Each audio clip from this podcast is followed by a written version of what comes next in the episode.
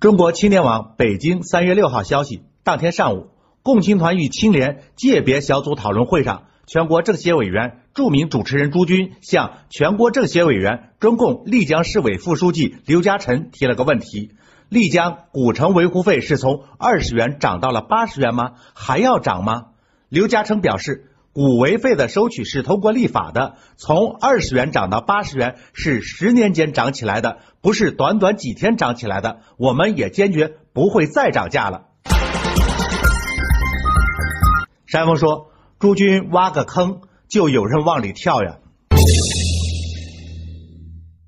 古城维护费既然是通过立法收取的，那么是不是要涨价，涨多少都不是某个领导个人能决定的。何况物价始终又是在变动的。今天说某项收费永远不会上涨，也不符合客观规律，根本不足为信。所以刘副书记说坚决不会再涨价，那就显得很不规范了。当然，我们也知道。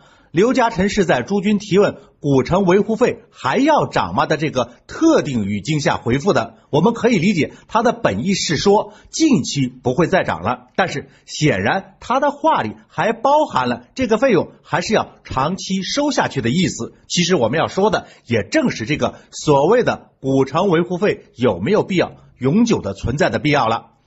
城市的发展与维护当然需要大量的资金。作为定位以旅游为主的城市，以第三产业为主要的税收项目，在税收的数额上或者收取的效率上，不如那些重工业、大企业等来得多来得快。于是就想到让游客们交个大门票的钱，名曰古城维护费。